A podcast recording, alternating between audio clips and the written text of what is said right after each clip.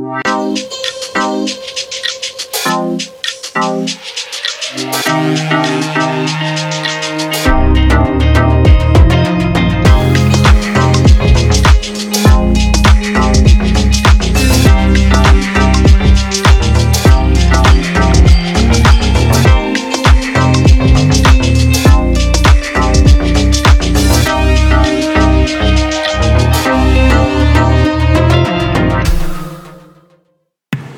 Buenos días, buenos días, buenos días, buenos días, buenos días, buenos días, buenos días, buenos días. Nuevamente estamos aquí, temprano y colado, otro episodio, otra mañanita que estamos compartiendo con ustedes.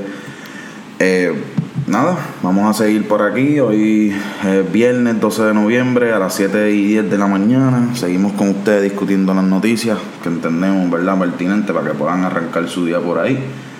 Vamos rapidito eh, hoy tenemos a Tatito, está un poco molesto las expresiones del gobernador Pierluisi. El presidente de la Cámara, Rafael Tatito Hernández, dice que, que la Cámara tiene todo el poder para investigar y hacer lo que entienda correcto en cuanto a investigación sobre Luma.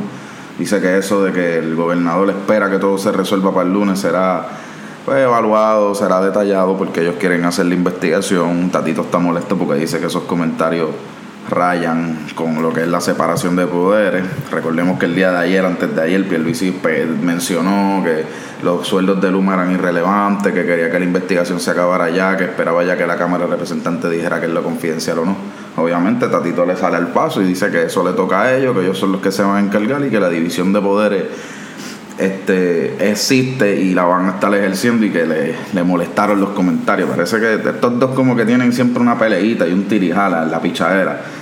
Asimismo, dentro de esa misma discusión, porque recordemos que Pierluisi fue que mencionó que, los, los, sueldos son irrelevantes y toda la cuestión, Jennifer González piensa diferente. Ayer, en la expresión, en, en la conmemoración de los veteranos que estaban, en la actividad esa que estaban haciendo de los veteranos, eh, la, la comisionada residente del gobernador él estaba mencionando que e-, ella dijo que ahí es donde ella se divide con Pierluisi, que ella entiende que los sueldos son sumamente importantes.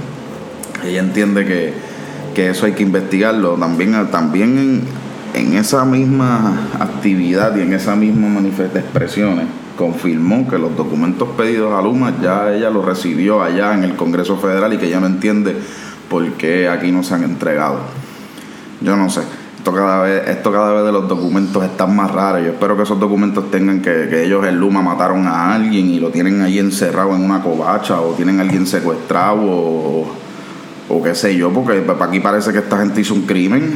Yo no entiendo. Aquí parece que hay 40.000 cosas ahí relevantes sobre, eh, relevantes sobre crímenes y cosas que esta gente está cometiendo, porque yo no entiendo cuál es la necesidad. Pero por ahí estamos viendo entonces que tenemos al presidente de la Cámara que todavía está impulsando la investigación. Tenemos al gobernador que parece que le importa poco la investigación, importa poco lo que pueda decir, le importa poco la transparencia. Y pues por otro lado tenemos ahí a, la comisionada residente tirando un poco ahí de toallazo diciendo que sí, sí, sí, que eso es importante, que los sueldos hay que saberlo y que ella tiene toda esa información. Digo, yo no sé, ¿verdad? Comisionado, si usted tiene esa información, bendito sea Dios, pues désela a los legisladores o compártasela, yo no sé. Digo, o sea, uno formas o cosas, porque es que ha pasado ya tanto tiempo y tanta disputa por unos papeles, hasta una orden de arresto y toda la cuestión, entonces no quieren hacerlo, no, no van y arrestan al tipo, el tipo se desaparece, entonces ahora sale que entregaron los documentos allá en el Congreso Federal y aquí en la Cámara de Representantes, pues tú sabes, sin cojones me tienen lo que ellos digan es que sé yo, siempre es lo mismo. Todo, eso también es, es cosa, de, es cosa del colonialismo, porque tú me vas a decir a mí que tú estás haciendo dinero tu compañía aquí en mi, en, en, en mi país, aquí en Puerto Rico, y, tú le envías eso allá al Congreso Federal, que también le pidieron unas cosas y obviamente también están haciendo su labor de investigación de acuerdo al, poder, al poder legislativo. Pero entre manos, ¿sabes? Como que allá sí, acá no, ¿sabes? Más, más clara no se te va a notar la, la tela, ¿me entiendes? ¿sabes? Ah, yo, se las, yo se las vendo el costo, mi gente. Eh, seguimos por aquí discutiendo. No, son muchas las noticias hoy. Voy a estar un poquito con ustedes porque estamos un poco ya tarde. Como les dije, eran las 10, las 7 y pico de la mañana y voy a hacer unas diligencias. Pero por otro lado, el día de ayer se dieron una dinámica de que se aprobaron varias medidas legislativas.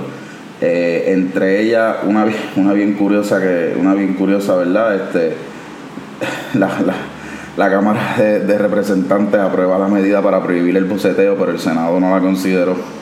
La idea de la medida no es prohibir el boceteo, sino establecer como unas medidas, unos estándares de cómo pues, andar, entiendo yo, unas medidas, unos estándares de cómo andar por ahí con la música. Yo no sé, yo no sé, yo no quiero ni leer el proyecto de ley y me río por eso porque todavía estamos dándole cátedra a lo del boceteo y todavía estamos discutiendo esa cuestión. Pero sí, la Cámara parece que trabaja con un proyectito por ahí para limitar un poco el ruidito en las calles según ellos. Y nada, el Senado como que parece que le dio pichón. Otra cosa que sí pasó ayer y que el Senado sí le dio pichón fue la reforma universitaria como ustedes saben, hace ya unos, una semana, ¿verdad? El Senado de Puerto Rico, a través del senador Vargas Vido, independiente, y otros miembros también, pues como que este, presentaron un proyecto de ley, ¿verdad?, para reformar lo que se conoce como la ley universitaria. Eh, tenía varias cosas, un poco la cuestión de, de reorganizar la, varios, bueno, reestructurar, como si por así decirlo, la elección y la forma de composición de varios de varios ¿verdad? cuerpos dentro de la institución como el Consejo Universitario. Este, eran unas cuestiones de nombramiento, ahora venían unas cuestiones de que los mismos estudiantes podían poner unos miembros en ese mismo consejo, entonces los otros son de personas externas que el gobernador tenía que nombrar. Eh, por otro lado, se le da un poco de herramienta para más autonomía. La, la, presidencia, pues entonces iba a estar un poco más ligada dentro de la universidad. Como que se escogía el presidente, si faltaba pues establecer un interino, entonces el mismo consejo que estaba escogido ya por integrantes de la que están fuera de la comunidad, pero que escogidos por el gobernador con consentimiento del Senado y de integrantes de la comunidad, pues como que tanteaba un poco. Eh, realmente habían varios sectores apoyando la medida. Había varios miembros de, que eso yo, estudiantes, organizaciones políticas aprobando la medida y el día de ayer pues no pasó. Según vi, entiendo que la medida necesitaba 14 votos pues por cuestión de los números de los senadores que están activos. Pero la misma sacó 13 votos y particularmente el presidente del Senado, que en muchas ocasiones ha dicho que está dispuesto a trabajar con la universidad y demás, pues se, se votó en contra argumentando que tenía que entender la ley, argumentando que la tenía que leer un poco más y que obviamente una ley de esa envergadura que enmiende una ley universitaria que llevaba en función ya más de más de 40, más de 50 años, pues él entendía que eso podía traer un efecto negativo. Esto es fácil, mi gente, aquí no cabe otra cosa, esta gente lo que vino fue a joder otra vez. Este, aquí no hay que estar dándole mucha explicación, aquí no hay que estar considerando si bendito los componentes, si es que el gobernador va entonces estar aprobando unos miembros extrajudiciales, bendito que los estudiantes van a poder hacer esto, bendito que entonces la fórmula del presupuesto hay, habrá que considerarlo otra vez. Esta gente lo que viene es a joder. Yo creo que esta gente no tiene ni la más mínima capacidad de entender lo importante y lo esencial que es la Universidad de Puerto Rico para Puerto Rico y obviamente no entienden lo esencial e importante que es una universidad pública, accesible, democrática, con, con educación de calidad, que esté en un país como el que estamos viviendo, ¿no? que sabemos que la pobreza ha aumentado, sabemos que las condiciones de trabajo no son las mejores, la reforma laboral, etcétera. Nada, yo, yo se los dejo ¿verdad? para que ustedes piensen, pero yo creo que como les he dicho estos últimos días, estamos viendo unos ataques interesantes en la universidad. Estamos viendo que hasta la Contralora de Puerto Rico está criticando, está diciendo que la venda. Tenemos al gobernador diciendo que, pues, sin cojones le tiene. Tenemos este eh, presidentes de cámaras legislativas argumentando en contra del UPR desde puntos, desde puntos que a veces uno dice, pues, a lo mejor habrá que discutirlo un poco más, aclararle a ellos cómo es la cuestión. Porque el legislador en su inmensa sabiduría, ¿verdad? Como decía un profesor de la YUPI, lo sabe todo a lo mejor hay que aclararlo, a lo mejor hay que establecer otros puntos, pero hay algunas cosas que son innecesarias que ellos se pongan. Y yo creo que son cosas que en la sana administración y en la sana eh, reorganización y reestructuración de, de, esta universidad que tanto lo necesita, yo creo que es necesario. Pero legisladores en su inmensa sabiduría nuevamente sabrán lo que hacen. Teniendo en mente eso, por favor, estén pendientes si ven peticiones de firmar la red o algo, ayuden al UPR. Nos necesitamos, nos da beneficio, nos da recursos y estas cosas. No quiero sacar el programa para discutir eso, pero son cosas que podemos hablar próximamente. Eh, por otro lado, eh, mm, ah, mira, por otro lado, yo creo que con esto los voy a ir dejando dos o tres minutitos aquí con ustedes. El proyecto 86 del Senado se aprobó, se aprobó por la Cámara para evitar el discrimen contra los tatuajes, las perforaciones y el cabello tenido en las empresas públicas y privadas.